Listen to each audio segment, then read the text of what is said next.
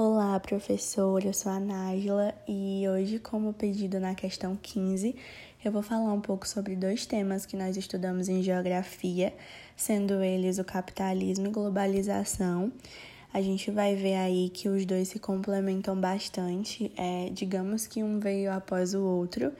Então, começando um pouquinho sobre capitalismo, nós temos saber é, primeiramente o que é, né, de onde ele vem, o que, que ele preza.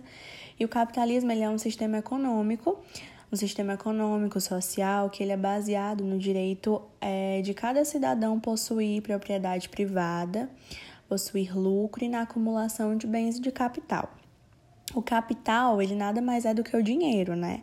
Na época, é, fazia alusão às cabeças de gado, naquela época, na época mais antiga, que representava as riquezas daquela época. Então, visto que o seu significado ele vem do latim de capitale, que significa cabeça, nós trouxemos hoje para o dia a dia como dinheiro, né? Como crédito. O capitalismo ele opera como economia de mercado, ele opera através das leis da livre iniciativa, da livre concorrência e das leis da oferta e da procura. Surgiu no século XV, na passagem da Idade Média para a Idade Moderna, né? A gente pode ver aí, e a partir da decadência do sistema feudal e do nascimento de uma nova classe. E essa classe nada mais era do que a burguesia. É, as características do capitalismo, vamos citá-las. Elas é, defende, ele defende a propriedade privada, né, como já dito, que ele defende que é um direito de todo ser humano, mas vem aí um questionamento: será mesmo que todo ser humano é, tem um direito igualitário sobre é, essa propriedade privada? Será se todos estão contemplados com isso, né? E aí defende também a livre iniciativa, defende também a livre concorrência, a lei do mercado, né, como citado também de oferta e procura, o lucro, que é o maior objetivo da produção, logo a gente tem aí o capital, a possibilidade de acumulação de riquezas, então quanto mais riquezas acumuladas, mais capital, mais capitalismo ali. É, a instituição do trabalho assalariado também, no lugar da servidão. O controle do sistema, dos sistemas produtivos por parte dos proprietários privados e do Estado. O capitalismo ele foi dividido em três fases. Nós temos aí três fases, mas eu posso dizer também que são quatro fases e a gente vai entender por quê. Nós temos de início o comercial ele foi ali desenvolvido no século XV até o século XVIII e essa fase ela foi de, denominada de pré-capitalismo. Então, ela apresentava como as principais características o monopólio comercial, o sistema mercantilista, o surgimento da moeda, a expansão das relações comerciais. Então, foi tudo ali pelo comercial, né? O industrial, temos aí como segunda fase, foi do século XVIII e no século XIX, né, marcado pela Revolução Industrial. E aí essa fase ela tinha como principal o avanço das fábricas, é, como a gente conhece o sistema fábrio, né? A gente vê muito aí história na Revolução Industrial e aí o aumento da produtividade do mercado dos consumidores, né, da ampliação das relações comerciais. E aí surgiu essa segunda fase. A terceira fase que a gente tem do capitalismo é o financeiro, o capitalismo financeiro. Foi aí no século XX.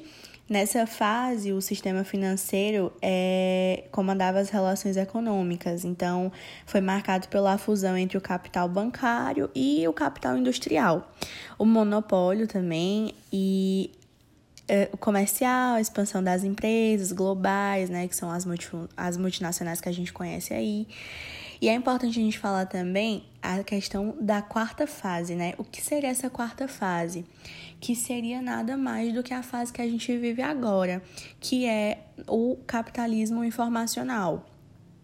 E aí esse capitalismo, ele ele corresponde ao período da quarta fase, né, do capitalismo, teve início com a quebra da bolsa de valores lá de Nova York, e ele é marcado pelo avanço da globalização.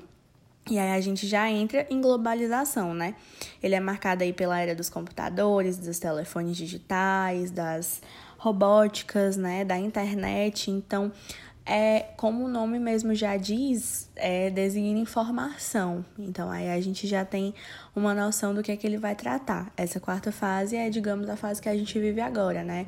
Informacional, como a gente disse em uma, em uma aula, essa questão de hoje, da, do momento que a gente vive atualmente nessa pandemia e que nós temos acesso à educação agora através do capitalismo informacional, né? Graças aí ao surgimento das coisas digitais, da internet, né, da robótica, os computadores, principalmente os telefones, então, que todo mundo aí quase todo mundo é, tem acesso.